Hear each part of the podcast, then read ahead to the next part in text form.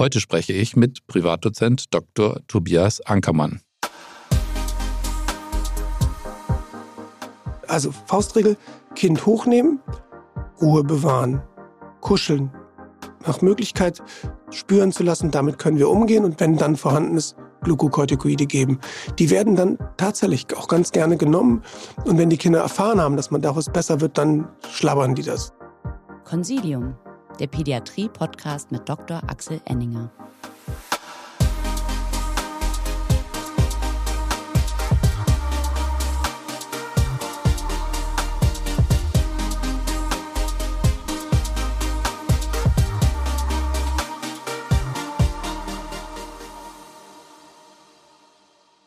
Herzlich willkommen, liebe Zuhörerinnen und Zuhörer, zu einer neuen Folge von Consilium, dem Pädiatrie-Podcast.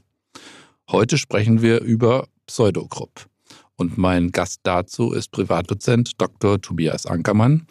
Er ist Kinder- und Jugendarzt, Kinderpneumologe und er ist Chefarzt der städtischen Kinderklinik in Kiel. Herzlich willkommen, Tobias. Hallo, lieber Axel. Wir reden heute über Pseudogrupp oder über subglottische Laryngitis oder über viraler Grupp. Worüber reden wir denn heute? Wir reden ähm, pathologisch-anatomisch über eine subglottische Laryngitis und über eine überwiegend durch Virusinfektionen verursachte Erkrankung, Virusinfektionen der oberen Atemwege bzw. der Regio subglottis. Pseudogrupp ist ein Ausdruck, der sich eingebürgert hat eigentlich versteht man unter dem Krupp den diphterischen Krupp. Und wenn es eben nicht durch Diphtherie verursacht ist, wie in den meisten der Fälle, dann ist es der Pseudo, der falsche Krupp. Gebildeten Eltern sollte man das nicht sagen, denn ihre Kinder haben ja einen Krupp und sind nicht falsch. Also Okay, das heißt, ihr wollt, welche Bezeichnung wollt ihr gerne haben? Eigentlich ist ja eine subglottische Laryngitis die korrekte medizinische Bezeichnung, aber der Krupp hat sich eingebildet. Die Eltern sagen ja, das Kind kruppt. Also wir reden über subglottische Laryngitis, würde ich sagen. Wir versuchen es exakt zu machen. Und du hast es vorhin schon erwähnt. Diphtherie haben wir ja lange gedacht, ist over, stimmt aber gar nicht. Nee, wir haben einfach einen hohen Anteil von Menschen, die zugewandert sind, die nicht geimpft sind. Und Diphtherie kommt vor. Es ist und bleibt selten, aber es kommt vor und man muss dann eben auch an solche seltenen Differentialdiagnosen denken. Ähm, also das gibt's. So muss man sich vermerken. Aber häufig ist die Differentialdiagnose richtiger Krupp oder diphtherischer Krupp nicht. Hm. Wir hatten jetzt ein paar ähm, Kinder mit ähm, Hautdiphtherie. Also das gibt's schon. Also ähm, man muss tatsächlich wieder dran denken und ähm, ist nicht so, dass wir da einen Haken dahinter machen können. Wieso kriege ich denn einen Krupp? Was, was passiert denn? Also die Virusinfektion findet generellen Artenwegen statt, aber es kommt bei ähm, dazu prädestinierten Menschen, ähm, die eine enge Regio subglottis haben. Die Subglottis ist tatsächlich der engste Stelle in dem Atemwegssystem, etwa bis zum achten Lebensjahr, gibt natürlich eine große Breite. Und wenn die Regio subglottis anschwillt, aufgrund einer viralen Infektion, wenn es zum entzündlichen Ödem kommt, dann ähm, schwillt diese Region an und man hört eben das Stenosegeräusch, inspiratorisch. Ähm, es normal ist, mit einem bellenden Husten, der ganz charakteristisch ist, ähm, als Symptom dieser subglottischen Schwellung. Also Regio subglottis schwillt.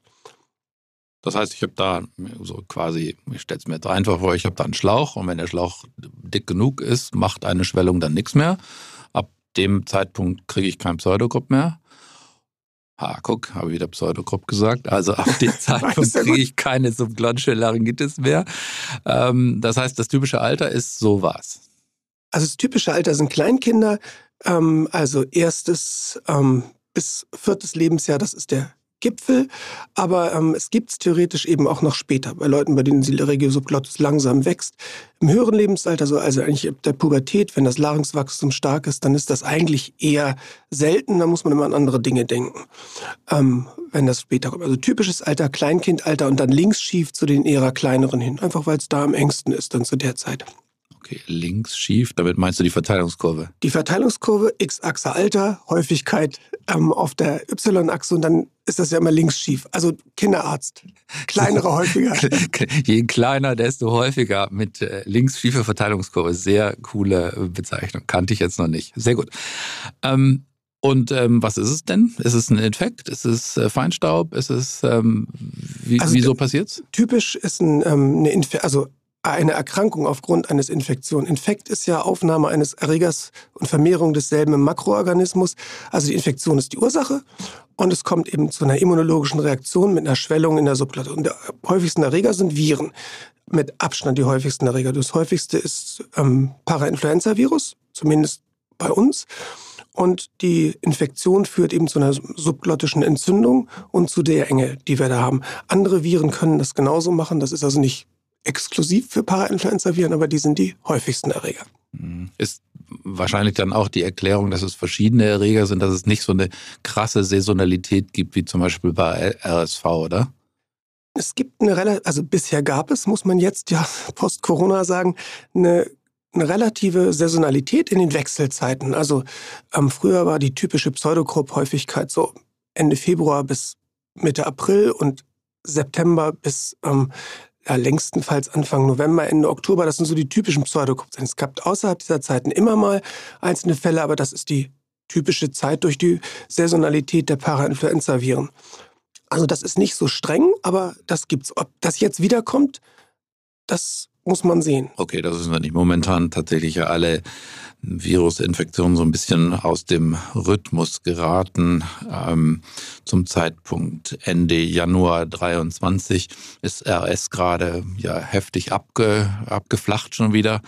Ähm, Influenza ist offensichtlich auch schon wieder runter, aber ich traue dem Braten noch nicht so ganz, dass dieser Winter äh, viral schon vorbei sein soll. Er kommt noch. Und was sehr erstaunlich war, was beim Krupp oder Pseudokrupp eben wichtig war, wir haben auch eine Corona-Variante gehabt, die prädestiniert häufiger ähm, eine subglottische Laryngitis gemacht hat, sodass viele Kinder, die in Anführungsstrichen gekruppt haben, mit dem klassischen Krupp-Syndrom aus bellendem Husten, inspiratorischem Stridor gekommen sind, mit der, eine Covid-19-Infektion, äh, Erkrankung hatten und eine Corona-SARS-CoV-2-Infektion. Mhm.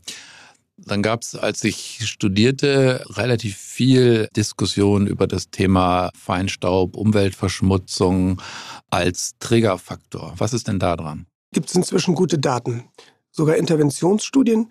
Ähm, wir wissen, dass die Häufigkeit eines ähm, subglottischen Laryngitis, einer viralen subglottischen Laryngitis von der Feinstaubbelastung abhängig ist. Je höher die ist, desto höher ist die Inzidenz und Prävalenz dieser Erkrankung. Es gibt auch Interventionsstudien. In Kalifornien hat man in einem kleinen Ansiedlung aus mehreren sozial unterschiedlichen Populationen ähm, die Feinstaubbelastung per Dekret herabgesetzt und das über 20 Jahre beobachtet. Und man kann sehen, dass dort alle Atemwegsinfektionen bei Kindern, aber insbesondere eben Pseudogrupp abnimmt. Also eine Interventionsstudie, die zeigt, es gibt eine Korrelation, sodass das in Gegenden, wo eine hohe Feinstaubbelastung höher ist, auch die Inzidenz vom Pseudogrupp höher ist. Aber das ist ein Kofaktor, es ist eine virale Infektion. Wie mache ich das? Per Dekret die Feinstaubbelastung reduzieren? Also die haben zum Beispiel keine Dieselfahrzeuge in der Gegend ähm, zugelassen, generell den Straßenverkehr in diesen drei kleineren Siedlungen ähm, runtergedreht mit öffentlichen ähm, Verkehrsmitteln, also die Gesamtbelastung ähm, und auch mit anderen Maßnahmen, also die Befeuerungstechnik und sowas verändert. Also mit mehreren Interventionen, die eine signifikante Senkung, das ist als Interventionsparameter gemessen worden, die Feinstaubbelastung, also insbesondere 2,5 Mikrometer und 5 Mikrometer, also die kleinen, wirklich ganz feinen Stäube reduziert, das gemessen und beobachtet. Mhm. Das heißt, du würdest sagen, dass sowas wie die Feinstaubverordnung in Stuttgart, ähm, also Dieselfahrzeuge nur ab einer bestimmten Stufe, keine offenen Kamine, dass das durchaus sinnvoll ist für die Kindergesundheit? Es ist sinnvoll, solche Interventionen zu machen. Ob diese Interventionen den Feinstaub wirklich zurückbringen, das kann ich nicht beurteilen. Ähm, wenn ich, also ich fahre einen ganz alten Diesel, da kommen hinten überwiegend Briketts raus und kein kleiner Feinstaub, ähm, was schlimm ist. Aber ich glaube, wir müssen ganz runterkommen, um langfristig Gesundheit und Umwelt zu schonen. Okay, das heißt, nach Stuttgart kämpfst du mit deinem Diesel nicht mehr rein? Nicht mehr rein, nein. Ich bin aber schon mal reingefahren. Okay. Verbotenerweise. Okay. Also, aber das heißt, ähm, das, was ähm, in den 80ern so diskutiert wurde, das hat was mit der äh, Umwelt zu tun. Dafür gab es damals keine guten Belege, sondern eher so ein Gefühl. Das würdest du sagen, ist mittlerweile durch Studien bekräftigt und bewiesen. Wir haben Daten. Okay. Das heißt, wir haben das Thema Feinstaub plus virale Infektionen. Okay. Ähm, Jetzt fragt man sich natürlich, warum müssen wir eigentlich über subglottische Laryngitis reden, wenn die Klinik so, so eindeutig ist? Ich meine, das ist ja eine Diagnose, die stellen wir, wenn die Mutter anruft und sagt, mein Kind hustet so komisch und dann hört man es im Hintergrund und dann kann man am Telefon schon sagen, ja, es ist eine subglottische Laryngitis. Äh, Sie können herkommen oder können auch nicht herkommen. Warum findest du es wichtig, dass wir uns damit beschäftigen und gibt es Dinge, die wir unbedingt differentialdiagnostisch und auch therapeutisch ähm, beachten müssten. Fangen wir mal mit, mit der Diagnose an. Also erstmal glaube ich, ich möchte ein Stück früher anfangen. Das ist die Angst der Eltern. Wenn erst das Kind mit dem ersten Pseudogrupp-Anfall, mit der ersten subglottischen Laryngitis, ist unendlich bedrohlich. Wenn man es mehrfach gesehen hat und das Management kennt, nicht mehr. Aber von daher ist es wichtig, weil es einfach ein Kind mit Atemnot ist. Das ist ein kleines Kind. Und der zweite Teil ist, dass man ähm, eben tatsächlich das Krupp-Syndrom wahrscheinlich am Telefon erkennt, wenn man das Kind im Hintergrund äh, äh, husten und ähm, den inspiratorischen Stridor hört, aber dass es eben seltene Differentialdiagnosen gibt, wo es doch ganz gut ist, wenn man das Kind anguckt. Ähm, wichtig sind, dass es ganz, ganz selten eben eine bakterielle Infektion der Regosoplotis geben kann. Das sind überwiegend ähm, ältere Kleinkinder, also nicht zwischen eins und zwei, die sind so zwischen zwei und vier. Und ähm, die werden schwer krank und das ist eine lebensbedrohliche Erkrankung. Und da ist häufig der Aspekt entscheidend. Es gibt, die Kinder haben zu Beginn das normale klinische Bild, also guter Allgemeinzustand, eher subfebrile bis 38,0 febrile therapieren, also nicht 38,5, wie wir Kinderärzte denken, sondern WHO-Definition, Fieber 38,0 und ähm, werden dann rapide in den zweiten 24 Stunden schwer krank. Und das sieht man eigentlich, wenn man die Kinder sieht, weil die einen septischen Aspekt bieten. Das heißt, die husten nicht nur besonders, sondern da kommt der typische Husten, der typische Stridor plus X. Und X wäre in diesem Fall Krankheitsdasein, also sozusagen wirken krank plus Fieber. Ja. Und da muss man sagen, ups, hier ist irgendwas faul. Ähm, das ist mehr als die übliche subglottische Laryngitis. Und natürlich gehört die Anamnese trotz allem dazu, weil Differentialdiagnose ist eine Fremdkörperingestion. Das ist, die Klassiker ist die Münze, früher das Markstück oder Zwei-Markstück. Fünf-Markstück gibt es ja schon lange nicht mehr, also die etwas größeren Geldstücke, die in der oberen Ösophagusenge sich fixieren, gerade einstellen. Die Kinder trinken nur Flüssigkeit. Es gibt kein, keine Schluckstörung, aber durch die ähm, ventral links vor der Speiseröhre liegende Trachea beziehungsweise den oberen Larynx gibt es das Krupp-Syndrom, bellenden Husten, inspiratorischen Stridor als Leitsymptom. Also das kommt vor. Also wenn du auf den Diphtherie hinweist, muss man auch auf diese ähm, Dinge hinweisen. Das gibt es tatsächlich. Und ich glaube, jeder von uns hat das mal, dieses Geldstück da oben mit Stridor und alle hören das Kind ab und sagen, er hat gar keine Infektion. Genau, wobei da ist äh, der Anamnese und der Vorstellungszeitpunkt immer noch wichtig. Das passiert ja selten nachts um drei. Das mit dem, mit dem Pseudogrupp ist ja eher, dass die, dass die nachts kommen und ähm, die mit der Münze kommen ja eher tagsüber. Das ist so, aber du weißt, Kinder sind Anarchisten. Absolut. Münzen werden zu jeder Zeit verschluckt, wenn die Kinder wach werden. Okay, also da denken wir auch dran. Ähm, Gibt es denn aus deiner Sicht ähm, Warnhinweise, wo du sagen würdest, hey, ähm, lieber junger Assistent, sei dir jetzt mal nicht zu sicher, ähm, weil es gibt noch Aspekte 1, 2, 3, 4, 5, auf die du bitte achten solltest? Gesprochen haben wir über den septischen Aspekt, die verzögerte kapilläre Refüllung ähm, als Zeichen der gestörten Mikrozirkulation, hohes Fieber, ähm, dann immer ähm, die, die, was ganz wichtig ist, wenn der Stridor leiser wird, das ist ein absolutes Warnzeichen. Das heißt, die Stenose wird enger und wenn es zu expiratorischen Geräuschen kommt. Ähm, auch das ist eigentlich untypisch. Also wenn der Stridor biphasisch wird, das ist so der, der Ausdruck, der immer in den Lehrbüchern steht, das sind die klassischen Warnzeichen. Wobei der Worst Case, der Stridor wird leiser und das Kind äh, wird schlechter. Das heißt nämlich auf Deutsch gesagt, ich kann nicht mehr genug Kraft, um die Atemarbeit über die Stenose zu leisten und werde schlechter. Das ist eine absolute Notfallsituation, in der man aber die Ruhe bewahren sollte, handeln, ohne die eigene Beunruhigung und Ernsthaftigkeit weiterzugeben. Wichtiger Punkt. Ich glaube, das gilt ja für fast jede Notfallsituation. Also die Notfallsituation erkennen und dann, sage ich mal, innerlich Gas geben, aber nicht äh, unbedingt das Ganze so tun, dass Patient und Eltern jetzt auch noch völlig in Panik geraten. Aber nur nochmal, ich glaube, das ist wirklich wichtig. Der Stridor wird leiser und das Kind wird eben von agitiert auf immer mehr zurückziehend, beziehungsweise, sag ich mal, hängt total schlapp in den Seilen. Und da muss man sagen, hier ist irgendwie Holland in Not. Und Warum ist dir das so wichtig, dass wir da trotzdem einerseits die Situation erkennen, andererseits versuchen, weiterhin Ruhe auszustrahlen? Physikalisch Bernoulli- und Venturi-Effekt. Je höher der Fluss gegenüber einer gegebenen Stenose ist, desto relevanter wird die Stenose. Das ist das, was wir machen, wenn wir einen Gartenschlauch nehmen und der reicht bei gegebenem Fluss nicht um die hinteren Pflanzen, sondern dann machen wir eine Stenose, wir drücken oben zusammen. Also die, je höher die Atemarbeit ist, das Atemminutenvolumen, Tidalvolumen mal Atemfrequenz ist das Atemminutenvolumen. Wenn das steigt, dann wird die Stenose relevanter und das Kind kann sich erschöpfen. Das wäre so das vierte Warnzeichen, erhöhte Atemarbeit. Ne?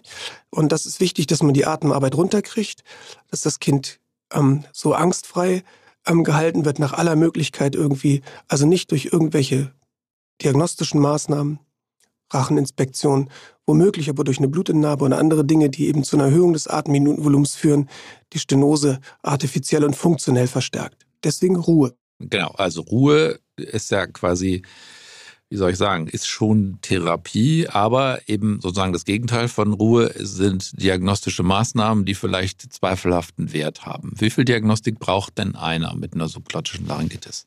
Keine klinische über die über die Inspektion hinausgehende Diagnostik. Also eher das klassische Spiel des Kinderarztes, Nähe und Distanz. Ich beunruhige das Kind nicht durch meine Nähe, typische Situation. Der Notarzt, der mit roter Jacke, zwei Mann, die ihm die Koffer tragen, ins Kinderbett geholt wird zum atemnötigen Kind und das Kind dann natürlich in Panik gerät und eigentlich dekompensiert. Also Distanz halten ähm, und klinisch angucken und untersuchen. Ähm, erstmal keine Maßnahmen die ähm, das Kind weiter beunruhigen können. Und mehr ist eigentlich auch in dem Fall nicht nötig, weil den septischen Aspekt, man kann die kapillare Refüllung ähm, prüfen. Auch was häufig gemacht wird zur Einschätzung der, das gibt es auch in der Klinik häufig, zur Einschätzung der ähm, Atemstörung eine Pulsoximetrie zu machen. Das ist auch unnötig, denn zuallererst sieht man die Einschränkung an der Atemarbeit, Thema Red Flags. Wenn die Sauerstoffsättigung bei einer Subglottenstenose runtergeht, dann ist das sowieso nichts mehr, ähm, was also auf peripheren Bereichen behandelt werden sollte. Das wäre der Worst Case. Vorher ist der Stridor leiser geworden, vorher ist das Kind in einem bedrohlichen Zustand. Die Sättigung ist schlecht, also auch die weglassen. Klinische Beurteilung, Sehen des Krupp-Syndroms meint inspiratorischen Stridor, Frage expiratorisch, wenn nein, gut, bellender Husten und die Atemarbeit ansehen. Und das ist eine klinische Untersuchung, Aspekt, also Inspektion. Also ganz klar, die ähm, Ambulanzschwester wird nicht, ähm, steht nicht in unseren Standards, dass wir sagen, wir wollen da erstmal eine Sauerstoffsättigung dran haben, wir wollen keine BGA haben, wir wollen ähm, niemanden haben, der da in den Rachen guckt. Alles, was das Kind ähm, irritieren könnte und die Eltern auch irritieren könnte, versuchen wir zu vermeiden. Okay, und man ist kein schlechter Doktor, wenn man ähm, äh, nicht sofort das Stethoskop zückt. Mhm. Es ist immer das ist die Diskussion, gibt es auch eine untere Atemwegsbeteiligung? Ja, es gibt natürlich Virusinfektionen, die beides machen. Auch eine untere Atemwegsinfektion mit dem klinischen Symptom obstruktive Ventilationsstörung. Ähm, tut gut, wenn man es macht, aber das kann man eigentlich auch dann tun, wenn man die Erstmaßnahmen ergriffen hat. Also das ist nicht die primäre Versorgungsindikation. Das kann man nachher machen. Wenn man Zeit gewonnen hat, zum Beispiel wenn die Schwester durch das Spiel aus Nähe und Distanz, ich nähere mich dir, geh wieder weg, ich mache nichts Gefährliches, ich habe dir höchstens Medikamente gegeben, die dir jetzt helfen, dann kann man immer noch das Stethoskop draufhalten und mehr zur Differentialdiagnostik erfahren. Bevor es gleich spannend weitergeht, möchten wir Sie gerne auf unsere neue Lernplattform Wissen wirkt hinweisen. Dort finden Sie Lerninhalte wie Vortragsaufzeichnungen, Podcasts und unsere beliebten Zeitschriften erstmals gemeinsam an einem Ort und direkt verknüpft mit den dazugehörigen CME-Fragen. Die Lernplattform steht Ihnen übrigens auch als App für iOS und Android zur mobilen Nutzung zur Verfügung. Wenn Sie die gedruckten Versionen unserer Themen sowie Fragen- und Antwortenhefte bevorzugen, können Sie diese selbstverständlich jederzeit unter servicematerial.infectofarm.com bei uns anfordern. Darüber hinaus möchten wir Sie bereits heute auf unser 48. Consilium Live am 19. und 20. Mai 2023 in Berlin aufmerksam machen. Der Kongress Consilium Live bietet Ihnen einen breiten Überblick über relevante Themen aus der pädiatrischen Praxis. Melden Sie sich jetzt an und seien Sie dabei. Es lohnt sich. Die erwähnten Links und E-Mail-Adressen finden Sie natürlich in den Shownotes dieses Podcasts. Jetzt wünschen wir Ihnen aber zunächst weiterhin viel Freude mit dem Consilium Pädiatrie Podcast. Ihr Team von Infectofarm. Also, das heißt, die klinische Diagnose, was ja super ist eigentlich. Deswegen sind wir ja so gerne Kinder- und Jugendärzte. Also ich jedenfalls. Äh, du wahrscheinlich auch, oder? Gerne, weil ja. Wir, weil wir klinisch so viel rauskriegen. Ähm, Gelassenheit ausstrahlen. Aber ähm, wenn es dann es ist, wie es ist und der bellende Husten ist da, der Stridor ist da, dann muss ich ja doch irgendwie was tun. Nämlich ich muss anfangen zu behandeln. Was ist da dein Vorschlag? Ähm, Mittel der ersten Wahl sind Glukokortikoide in ausreichender Dosis. Das, ähm, in Deutschland wird es überwiegend noch rektal gemacht. Das ist immer, ähm, außerhalb von Deutschland wird man immer ein bisschen schräg angeguckt. Ich erinnere mich gut an ein Gespräch mit einem britischen Kollegen, der die Augen so verdreht hat und so, oh, rectal application, you like it in Germany? Ähm, ja, das machen wir häufig. Da müssen wir sehr hoch dosieren. Ähm, Prednisolon, Prednison mit 2 Milligramm pro Kilogramm wäre die Normdosis. Tatsächlich geben wir 100 Milligramm pauschal bei Kindern, die um 10 bis maximal 15 Kilo wiegen. Das ist überdosiert. Das liegt daran, dass die rektale Absorption stark schwankt. Können 100 Prozent haben, dann haben wir richtig viel gegeben, schadet aber nichts. Und wenn es eben wenig ist, ähm, dann liegen wir nur bei 20 Prozent bei der rektalen Applikation. Das kommt an. Und jetzt ein Zäpfchen zu geben bei einem Kind, was ähm, Atemnot hat und in aller Regel ähm, das nicht besonders äh, gut findet, ist auch eher eine, ähm, sage ich mal, eingreifende Intervention, die wir eigentlich ja nicht wollen. Eigentlich wollen wir das nicht. Das ist richtig so, weil ich sage, es hat sich eingebürgert. Was wir tun würden oder was so die Empfehlung ist, übrigens auch was weltweit gemacht wird. Die rektale Applikation ist wirklich speziell in Deutschland. Das ist die orale Gabe von Glukokortikoiden. Ähm, Prednisolon, ein bis zwei Milligramm pro Kilogramm Körpergewicht. Idealerweise als Saft, weil diese Tabletten ziemlich unangenehm sind. Wenn sie überhaupt runtergehen in der Situation und die Säfte gehen eigentlich gut. Oder Dexamethason. Und da gibt es dann auch verschiedene Dosissachen, also 0,15 bis 0,3 bis 0,6 Milligramm ähm, pro Kilogramm Körpergewicht. Aber das ähm, ist, glaube ich, nicht ganz so entscheidend. Wichtig ist, dass man eine hohe Dosis kriegt, also Minimum 1 Milligramm pro Kilogramm Prednisolon, Prednison oder 0,15 Milligramm Dexamethason, weil die Wirkung nicht auf eine Antiinflammation beruft, sondern auf einer Vasokonstriktion der Vasa privata, also einem akuten antiödematösen Wirkung, die das Sorege subglottis abschwellen lässt. Das heißt für unsere jüngeren Zuhörerinnen und Zuhörer, ähm, man kann mit einer zu hohen Dosis eigentlich nichts falsch machen, aber mit einer zu niedrigen durchaus schon. Definitiv ist das richtig. Zu hohe Dosis macht gar nichts. Im Gegenteil, wenn die drin ist, ist es gut. Und es gibt auch gute Meta-Analysen, die einem breites Kreuz geben, dass eine ähm, sehr hohe singuläre Intervention keine Probleme macht. Okay. Ja, finde ich immer wichtig, dass man, dass man Ja. sagt, okay, du machst nichts falsch, wenn du zu viel gibst.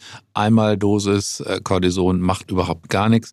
Aber wenn du zu vorsichtig bist und äh, zu wenig gibst, dann hilfst du nicht. Und dann hast du viel Intervention für wenig Effekt. Und was man immer noch wissen muss, weil das, ähm, das ist aber sicher keine Primärmaßnahme, das und gut untersucht ist, auch was Evidenz betrifft, ist die Inhalation von Glukokortikoiden. Aber das ist dann immer die Frage, wie irritiert ist das Kind mit der Maske vor der Nase? Wie sitzt die wirklich drauf? Im Mundstück in dem Alter, wo die Kinder häufig kommen, ist ohnehin schwierig. Man muss nur wissen, dass das in den verfügbaren pharmakologischen Interventionen da ist. Und es ist als Add-on-Therapie manchmal bei kritischen Situationen sinnvoll, das noch zusätzlich zu machen. Wenn das Kind keine Abwehr mehr zeigt oder ähnliches, also auf der Intensivstation, da ist das eine tatsächlich auch additiv manchmal sinnvolle Maßnahme, noch zusätzlich zu inhalieren. Das wäre dann Budesonid zum Beispiel oder so. Hm, Jetzt habe ich orales ähm, Cortison gegeben. Ähm, wann habe ich einen Effekt zu erwarten? Also nach 20 bis 30 Minuten sollte ich was sehen. Ähm, es gibt Kinder, die reagieren früher und es gibt Kinder, die sind, die reagieren später. Ähm, wichtig übrigens noch, wir sind schon bei der Pharmakologie. Ähm, was man immer tun sollte, ist ein liegendes Kind aufrichten. Der hydrostatische Druck ist beim liegenden Kind hoch auf der Regio subglottis, das heißt, da kommt zum, bei den gestörten Kapillaren kommt zum Flüssigkeitsaustritt. Wenn man das Kind hochnimmt auf den Arm und es aufrechterhält, wird es erstens beruhigt. Idealerweise sollte es die Mutter tun, nicht der Arzt oder die Schwester oder der Vater. Und ähm, dann sind durch das Sinken des hydrostatischen Druckes kommt es auch zu einer antiödematösen Wirkung. Ist ja witzigerweise auch so, wie Eltern instinktiverweise ihre Kinder meistens präsentieren. Das ist ja tatsächlich nur so. Ne? Die Kinder werden gebracht in aufrechter Position auf dem Arm der Eltern. Das ist ja ähm, quasi instinktiv machen die Eltern das richtig und so sollte man es ja durchaus auch lassen. Genau. aber und eben Möglichkeit eben auch nach der Intervention so lange halten und oder nachher aufrecht setzen, wenn das Kind ins Bett gesetzt wird. Okay. Und das ist, sage ich mal, du hast jetzt gesagt 15 bis 30 Minuten und da warte ich auch erstmal ab, wenn das Kind sich nicht rapide klinisch verschlechtert, sondern dann sagen wir jetzt, ähm, lassen wir sie mal in Ruhe und gucken. Dann hatten wir mal eine Phase, da war auf einmal ähm, total hip, mit Adrenalin zu inhalieren. Alle inhalierten irgendwie mit Adrenalin. Was für eine Rolle spielt denn das noch? Adrenalin hat eine Rolle, ähm, aber dann eigentlich, wenn die Glukokortikoide nicht wirksam sind. Das ist ein, ähm, eine zweite Stufe, die man machen kann. Primär, tatsächlich gibt es inzwischen sogar Daten, die sagen, dass man bei manchen Kindern auskommt, das nur zu machen. Aber die Rezidivgefahr, an die denkt man eben, wenn man das relativ kurzwirksame Adrenalin gibt, das über denselben Mechanismus wirkt, Vasokonstriktion über Alpha-Rezeptoren. Ähm, aber eigentlich verstehen wir das als Add-on-Therapie bei ausbleibender klinischer Besserung unter inhalativen Glukokortikoiden.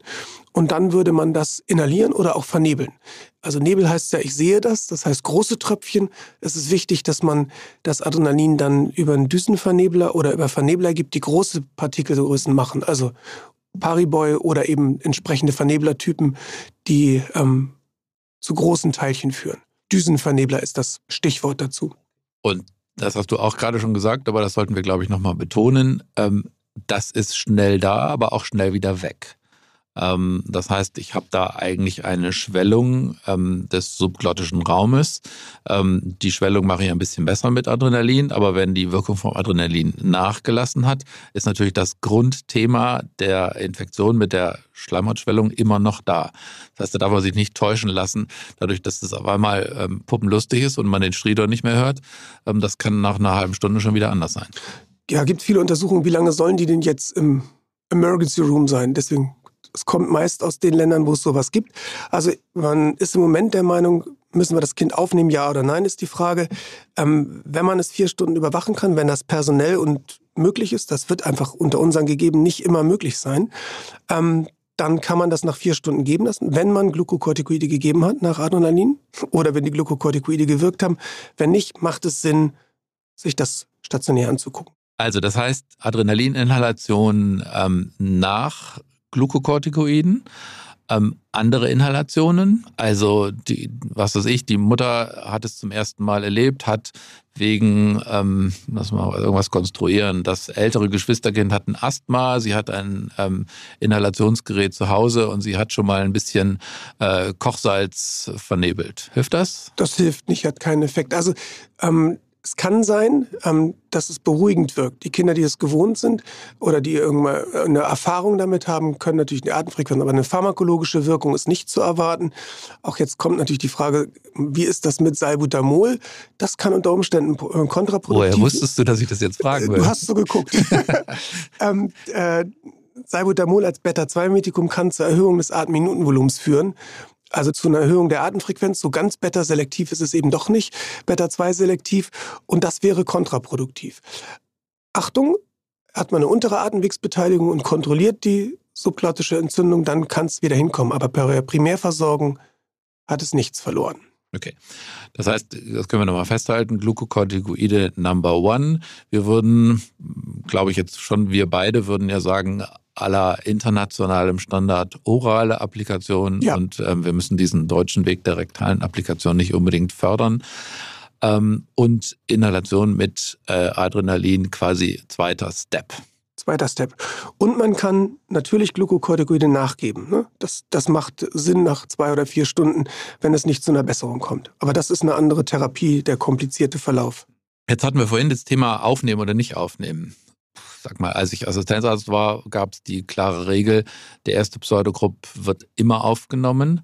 Ähm, also erster Pseudogrupp-Anfall bei einem Kind. Ähm, nach dem Motto, man weiß nie, wie sich das entwickelt. Und das war aber auch noch ähm, zu einem Zeitraum, wo HIB noch eine Rolle spielte und wo wir immer noch dachten, naja, Epiglottitis ist ja nicht vom Tisch. Die ist vom Tisch, oder? Nur so Klammer auf, Klammer zu Thema.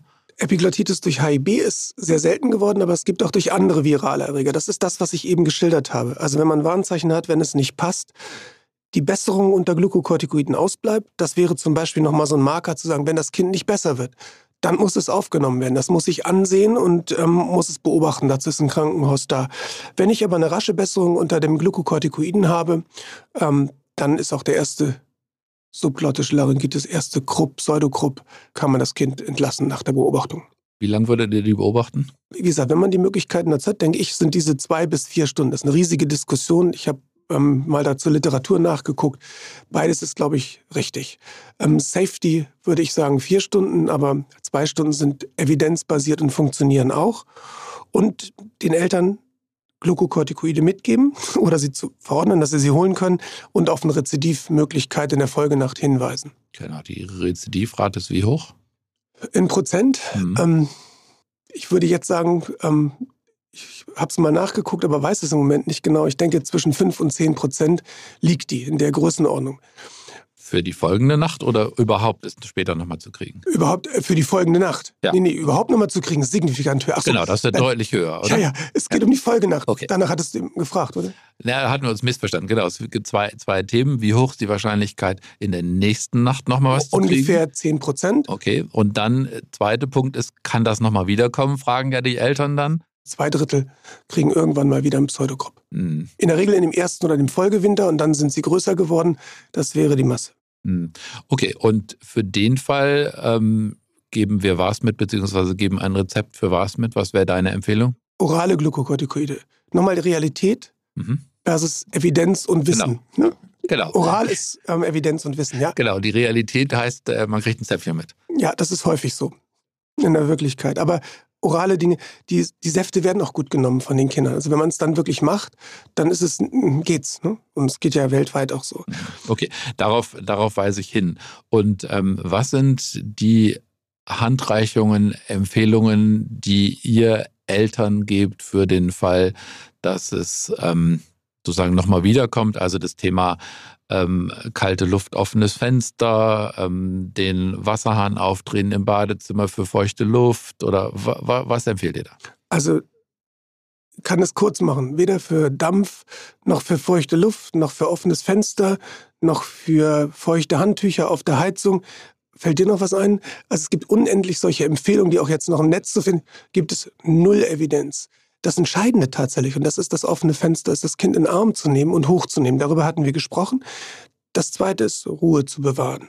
Das dritte ist, ähm, wir haben jetzt über Feinstaub gesprochen, aber es ist natürlich auch eine rauchfreie Umgebung, nicht? Also wenn jetzt irgendwie gerade geraucht worden ist im Wohnzimmer, die Kinderzimmer geht auf und dann, dann macht das Fenster aufmachen Sinn, damit diese Feinstaubbelastung weg ist, die zum zusätzlichen sämtlichen Reiz wird. Also Faustregel, Kind hochnehmen, Ruhe bewahren, kuscheln, nach Möglichkeit spüren zu lassen. Damit können wir umgehen und wenn dann vorhanden ist, Glukokortikoide geben. Die werden dann tatsächlich auch ganz gerne genommen. Und wenn die Kinder erfahren haben, dass man daraus besser wird, dann schlabbern die das. Und ähm, das machen die jetzt. Und dann haben wir die vorhin schon erwähnten 15 bis 20 Minuten, in denen es besser werden muss. Was ist die Maßgabe, wann sie dann doch wieder in die Klinik, Schrägstrich zum ähm, Kinder- und Jugendarzt gehen sollten? Also das Kind ähm, verändert sich in der Atemarbeit. Also es atmet schneller, stärker. Dann der expiratorische Geräusch, das sollte nach einer Glukokortikoid dann auf gar keinen Fall da sein. Und eben das Warnsymptom der Stridor wird leiser. Klosige Sprache, also all die anderen Differentialdiagnosen, was, das passt nicht dazu, dass es dem Kind nicht besser geht. Und das ist dann sicher ein Grund, nochmal eine Konsultation durchzuführen. Gehen wir wieder zurück zu dem Kind, was wir jetzt zwei Stunden überwacht haben. Wir sind nicht so richtig ähm, überzeugt, dass das jetzt richtig gut ist und sagen dann, bleib doch mal lieber da. Und ähm, dann wird es erneut schlechter und wir sind jetzt, also ich bin kein Intensivmediziner, aber vielleicht trotzdem nur, was würde stationär mit einem Kind gemacht werden, dem es deutlich schlechter geht, wo eben das passiert, was du vorhin gesagt hast. Es wird, ähm, der Strieder wird leiser, das Kind zieht sich zurück, hat eine hohe Atemarbeit, dann würden wir sagen, Intensivstation, wir kommen. Was machen die dann? Nur so als kurzer ähm, Einblick. Die, die Leute, die am aller, aller, allerbesten intubieren können, holen wir. Ähm, wenn es wirklich einen kritischen Zeitdruckzustand gibt, dann sollte man auch eine Tracheotomiebereitschaft herstellen. Und wenn dann alles safe ist, dann nochmal in aller Ruhe überlegen, ob man nicht das Kind weiter so anguckt. Je mehr man macht, desto gefährlicher ist es. Wenn ich eine solche absolut enge Regiosubglottis mit dem Endoskop, mit dem Spatel ähm, berühre, einmal dagegen komme, mit dem Tubus einen Versuch mache, schwillt es sofort zu und ich habe eine ähm, terminale Notfallsituation. Also nochmal genau überlegen, soll es eigentlich eine Intervention geben? Ähm, man kann in einer extrem kritischen Situation an der Grenze zur Ateminsuffizienz, zur globalen Ateminsuffizienz zuwarten ähm, ähm, wenn das Kind tatsächlich so sediert ist, dass es nicht ähm, die Atemarbeit behindert wird durch die Sedierung. Aber das merkt man, ist ein absoluter Grenzpunkt. Und sonst immer versuchen, optimale Bedingungen herzustellen, immer Safety und immer ähm, auch den Besten warten, bis der Beste da ist, der im Team ist. Ne? Das ist nichts, was man zuerst versucht, außer natürlich die große Notfallsituation. Hm. Die ja eigentlich fast nicht vorkommt, oder? Wenn ich so bei, bei uns überlege, ich kann mich gar nicht erinnern, wann der letzte kam, der klang wie Pseudogrupp und ähm, ein ernsthaftes Problem hatte. Mit Ausnahme von einem Kind, was, was ich glaube vor zwei, drei Jahren mal ähm, auf dem Weg vom Kinderarzt zu uns dann sich so verschlechtert hatte, dass es dann am Ende auch nicht mehr zu, zu retten war.